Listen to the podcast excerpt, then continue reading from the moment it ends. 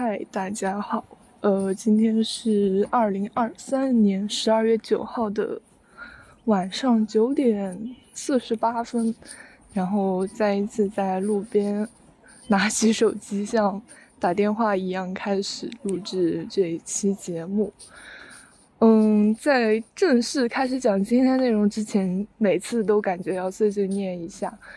就比如说，嗯，其实我一直都很想。多录一些这种比较随意，或者嗯，谈一下我当下的想法，或者对某一件事情、某一首歌，或者嗯，或者更小的事情感想的这样一种形式的播客。但是好像每次都非要等到那种感觉非常强烈的时候，特别有表达欲的时候才能开始。嗯，希望后面可以。嗯，克服这种情绪，变成那种我说开始就开始的情况吧。嗯，今天这一期其实我想聊聊我对音乐的一些想法。其实起因呢，应该有两个。然后第一个原因是我发现我最近，因为我有在积极的更新我的社交平台，我就感觉说，嗯，我好像最近发了大概有三四篇。嗯，表达我对某首歌或者某个歌手的喜欢，嗯，可能就是一个音乐播放器的截图，然后底下我会说一下，哎，我最近很喜欢这首歌，然后讲一些我大概对这首音乐的感受，就觉得这是一个，嗯，对我来说还挺神奇或者又挺有反差的事情，因为可能在今年之前，我是一个。嗯，很少会说我对某个歌手或者某一首歌真的非常喜欢的这样一个人吧。嗯嗯，还有一个原因就是大概在呃一周多之前，然后也是我发小红书，因为我上一期节目就是我讲了我对于曾沛慈这个歌手的喜欢，然后当时也是把这期。播客以一个嗯简单的文字介绍形式传到了小红书的平台，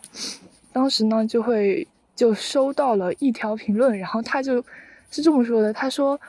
嗯，很喜欢你听你聊音乐，然后这句话就一下把我看愣了，就有一种怎么说，就有一种他这句话好像把我一个特别轻松随意，然后。随便打开录制的节目，好像拉开拉到了一个新的高度，就就怎么说，怎么突然变成聊音乐了呢？所以就觉得还挺神奇的。虽然嗯播放量也没有多少，然后可能实际上也真的没有说我在聊音乐这件事情，但是既然有一个陌生人表达了这样的想法，所以我觉得还挺神奇的。对，然后就是因为这两个原因，我就突然就想，嗯，聊一下关于音乐，就是，嗯，可能说的更加，嗯，具体具象一点，是关于我听音乐这件事情，因为它其实是一个，嗯，从小到大，然后，嗯，非常有反差，或者说它其实也是一个从。嗯，音乐不自信，然后到听音乐自信，就是一个非常奇怪或者非常值得来讲一下的这样一个过程。嗯，感觉我真的很能说废话，就是前言就讲了四分钟，算了，无所谓了。嗯，那我就想从过去，然后嗯一个转变到现在，这样三个阶段来讲这件事吧。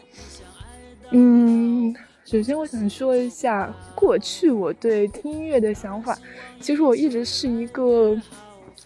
对听音乐，然后对唱歌，就是唱那种流行歌曲，哎呀，算算了，就是整体来说就唱歌，嗯，不是很有自信的人。嗯，就比如说像，嗯，初高中的时候，大家一起去唱 KTV，我 我估计，感觉好像大家应该没有听过我唱歌吧。就是哪怕是非常亲密、非常亲近的好朋友，我好像也几乎非常少、非常少的，嗯，会唱一两首歌。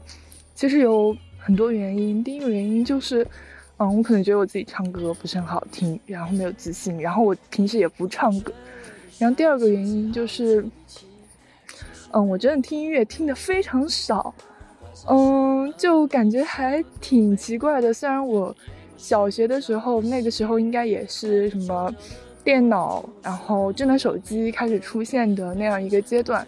然后可能 MP3 已经出现很多很多年吧，已经流行很久了吧。但是我好像就一直没有一个听音乐的概念。然后我印象中非常深刻的一件事情就是，嗯，在小学的时候，然后突然有一天，呃，我们前后左右四个人，然后就突然大家开始讨论说你。最喜欢的歌手，然后最喜欢的歌是什么？然后当时就对我，嗯，这个问题对我非常有冲击，因为那个时候我好像，好像根本就不知道有哪些哪个歌手，然后对应着哪首歌这样一回事，所以更别说我喜欢的歌手、喜欢的歌，我可能对于一些除了一些儿歌之外，然后能叫上名字的歌曲，真的是一只手。一两只手吧，反正就是很少很少。但是当时我的同桌还是我的前桌，他就说出的一个让我一直到现在过去了十几年还印象很深刻的答案。他就说，嗯，他就说我最喜欢的歌是蔡依林的《舞娘》。嗯，然后当时就说实话，对小学时候的我产生了巨大的冲击。然后我也没有听过，然后大家。好像还还有什么大艺术家，哎，还有什么歌，哎，我给忘了。总之就是，嗯，大家也讨论的非常的激烈，嗯，关于蔡依林，然后关于她歌曲，还有那个泰勒·斯威夫特，嗯，对，就非常神奇。但是对于那时候的我来说，我就是从来没有听说过这些名字，就是任何平台都从来没有了解过，所以那个时候就有一，就好像突然产生了一种。嗯，音乐自卑还是怎么的，就开始好像也不太愿意说我有没有听过哪些歌，然后我正在听什么歌这种。嗯，所以这件这件事情算是一个对于我小学时期比较有冲击力的一件事。那后来可能到了嗯五年级六年级，就大概是嗯一零年往后吧，那个时候。好像就比较流行，现在大家所称的什么非主流三巨头，然后什么许嵩、汪苏泷、徐良，然后这种，嗯，那个时候我好像还蛮喜欢的，然后他们的歌我很都会唱，然后尤其很喜欢 许嵩老师的，然后他的歌就是好像还跟班上的同学一起唱，就是每一首我都牢记于心，呃，以至于 以至于到现在。就是像那个当时很火的《玫瑰花的葬礼》，前面有一段 rap，然后我 我到现在时至今日还能张口就来的唱出来这一段，就真的很神奇。其次的话，还记得一件比较搞笑的事情，就是小学的时候有有好像有班会，呃，就是那个元旦的时候搞文艺的节目，然后当时。有一年，我和几个好朋友，我们一起演唱的歌曲，就是徐良的《客观不可以》，就，呃，感觉有点过于猎奇了。作为一个小学生，在，在嗯班级元旦活动上唱歌，就还挺怪的。再其次，可能嗯有些人会说，好像在你这个时代，大家会不会在听周杰伦什么的？好像对我来说，我小学的时候几乎没有听过周杰伦的名字，可能其他同学在听吧。总之，小学就是一个听歌还挺匮乏的这样一个阶段，就使得我嗯也对什么音乐啊没有什么兴趣，然后也没有什么信心，然后也不是很愿意在大家一起谈论我最近在听什么音乐的时候发表自己的感想。然后就到了初中时期，初中时期好像大部分的回忆都是大家一起去唱 KTV，虽然现在 KTV 好像是。十八岁以下的小孩子都不能进，但是在我初中的时候，大家好像几乎每一周都会去唱 KTV。对于初中时期，嗯的我来说，好像在听音乐上也没有什么进步，而且因为 这种音乐自卑，然后我我几乎在整个初中三年的 唱 K 经历中都没有唱过一句，嗯，反正还挺神奇的，都没有唱过一句。那说到这一阶段的代表事件，代表事件可能可以说两个代表人物吧，一个就是 大家熟悉的周杰伦老师，嗯，因为那时候有班上有一个女生，她真的非常喜欢他，所以每一次去唱歌的时候，她都会点两首歌，一首是《稻香》，一首是《七里香》，嗯，非常神奇。还有一位就是陈奕迅，嗯，陈奕迅应该是初中的时候最火的男星了吧？就是在在在我们班上，就是那会儿。大家真的是非常风靡唱他的歌，然后我好像也有专门把所有的歌过来搜来听，然后每一首基本上大家都会唱吧。好像那个时候比较喜欢的是什么呃孤独患者，哎呀具体也不记得了。总之初中也是一个比较随波逐流，然后大家听什么我也听什么，然后大部分 听歌的经历都处于一个我在 KTV 听歌的这样一个情况。嗯，或者说的比较概括或者具体点，就是在初中的时候，好像对于听音乐还没有一个嗯自主选择的能力和权利，就是 没有到一个哎我我来选择我想听什么样的歌或者我喜欢什么风格的歌的时期。然后就到了高中，然后也有大家偶尔来聊音乐的这样一个环节。然后当时班上好像比较多人喜欢的还是泰勒·斯威夫特的歌。但说实话，从从我第一次听到这个名字到今天，我好像都没有专门去搜他的歌有听过，好像也没有完整的自己的听过一遍他的歌。总之那时候大家就是在聊的歌手，好像都是以一些欧美歌手为主，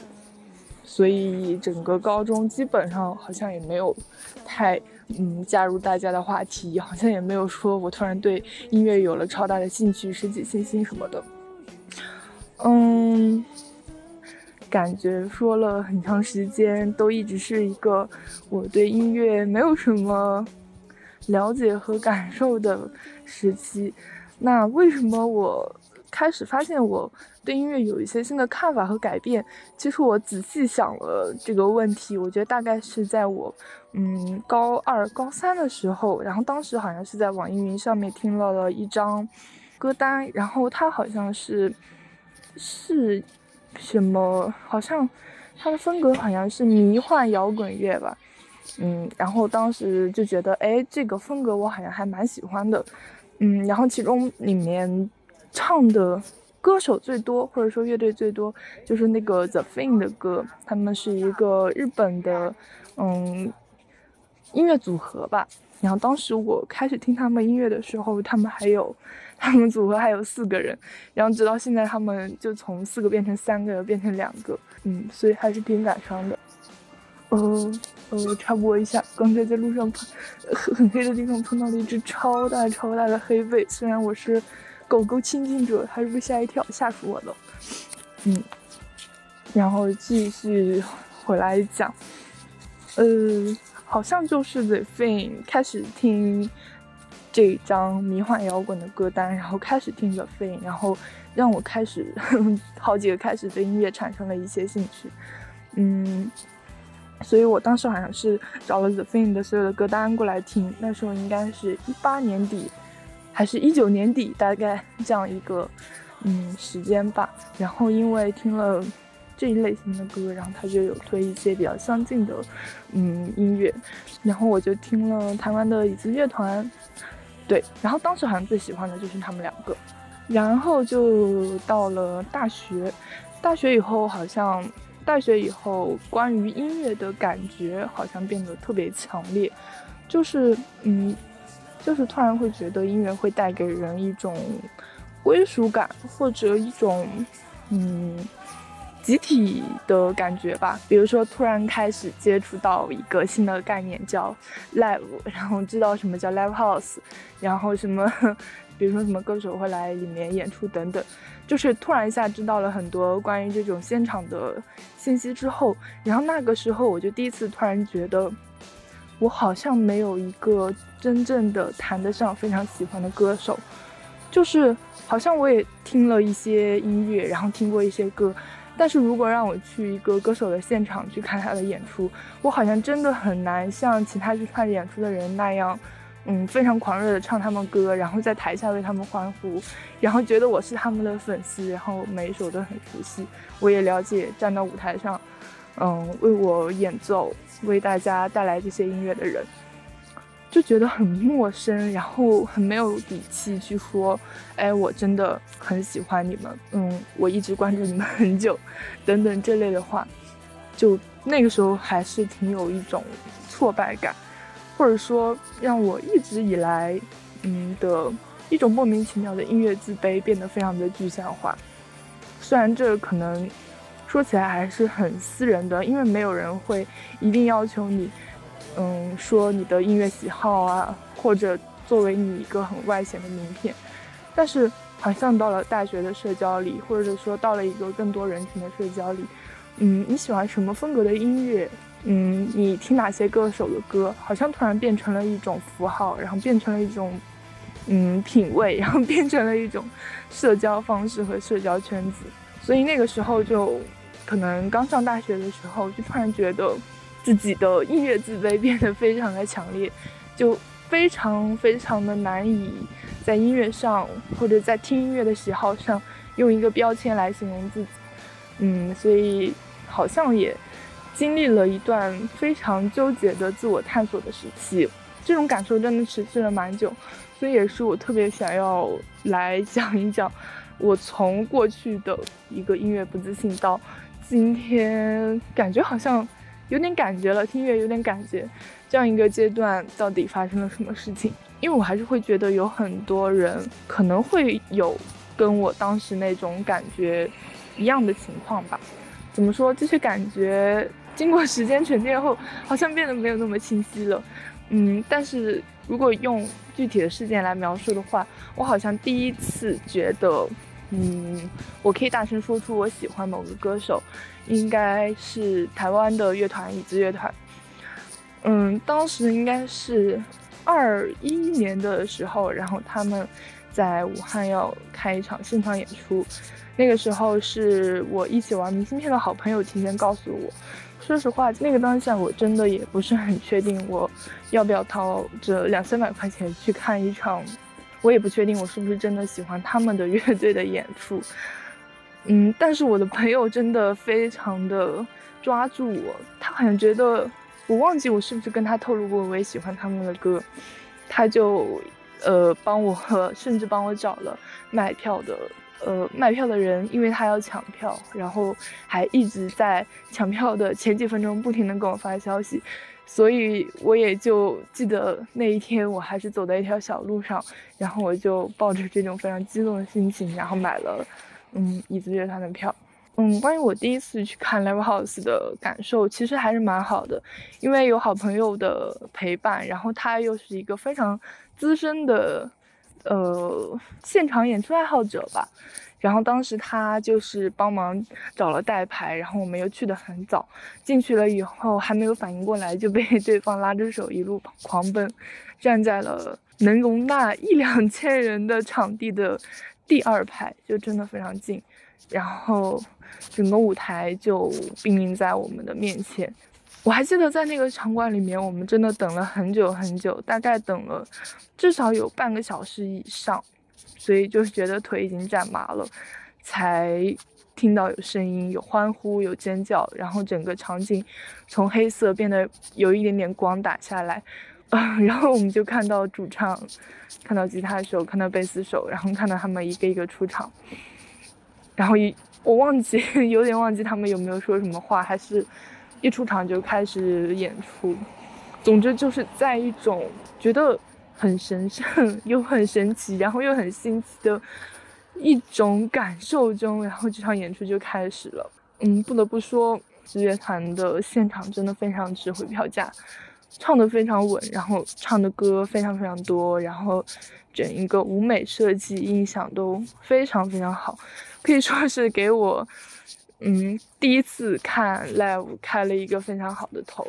在整场演出的大概有两个小时的时间里，然后我就一直是非常激动、非常感动，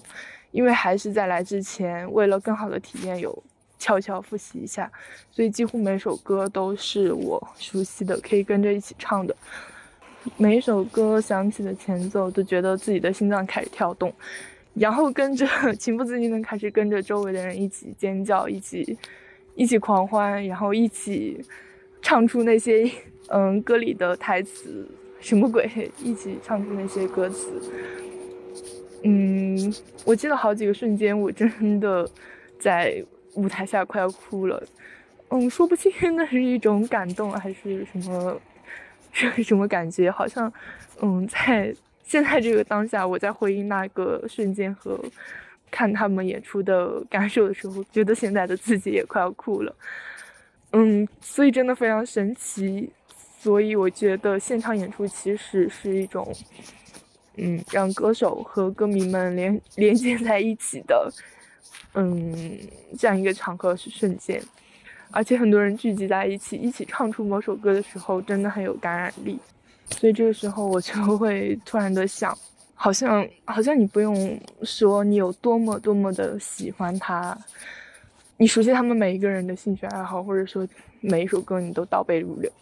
但是你站到台下和那么多人站在一起的时候。好像大家就都被连接在一起了，然后他好像很包容，无论你是不是真的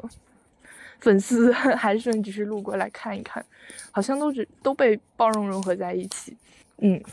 好吧，还是说回我听音乐本身这件事。嗯，通过这一次现场演出的经历，好像突然给了我一些信心，然后就让我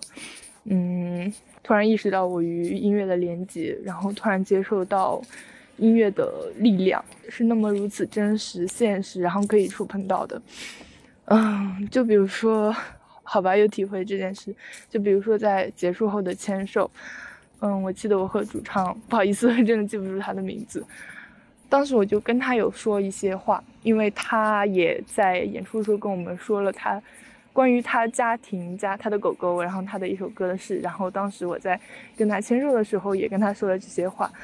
那个时候就觉得我们虽然是陌生人，然后但是又好像那么熟悉，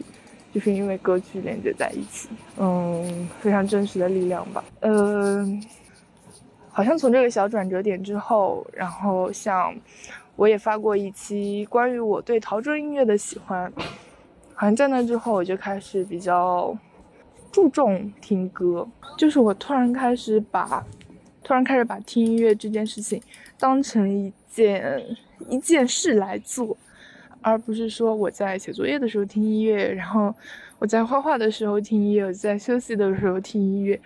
好像那一种时候，它只是当一个耳边的声音而已。嗯，但是我现在好像就开始做不到只把音乐当成耳边的声音了，我好像需要比较大部分时间都需要比较专注的来听一首歌。好像也就是很双向，好像越来越开始做这件事情以后，就越来越能感受到每一首歌曲里面的情绪，和每一首歌带给我的一些比较真实的感受吧。总之，就是当我突然开始对音乐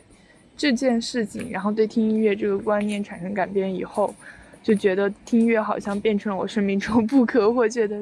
一部分，然后我就会有比较刻意的去寻找我喜欢的音乐。而且我 虽然好像寻找的过程没有那么的顺利，嗯，但是我好像开始突然 get 到什么音乐我不喜欢，就是有些音乐好像真的认认真真听一遍也没有办法把它循环，然后就说我很喜欢这首歌。再往后好像就开始建立了一些自己的听歌习惯。要说品味的话，真的很难形容我喜欢哪一类型的歌。但是如果只是说我的习惯的话，好像好像还是可以说一说。别说，其实我的习惯是把我那个当时听到我非常喜欢的歌，就会立马把它加到歌单里。然后我的习惯好像基本上就是不会跳离我喜欢的歌的这个歌单，然后我就会每一次都是从第一首往后听，然后第一首永远是我最近新加入的那首歌。